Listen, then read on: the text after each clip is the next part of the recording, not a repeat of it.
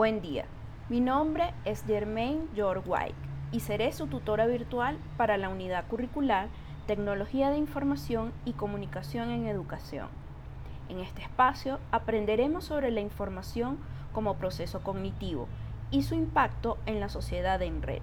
Describiremos algunas plataformas educativas virtuales como Moodle, Google Classroom, recursos educativos abiertos y blogs. Finalmente, conoceremos algunas consideraciones prácticas para el uso de las TIC en entornos formativos. Tendrán disponibles materiales para las lecturas, resúmenes de los módulos, ejercicios prácticos, foros virtuales y acompañamiento virtual.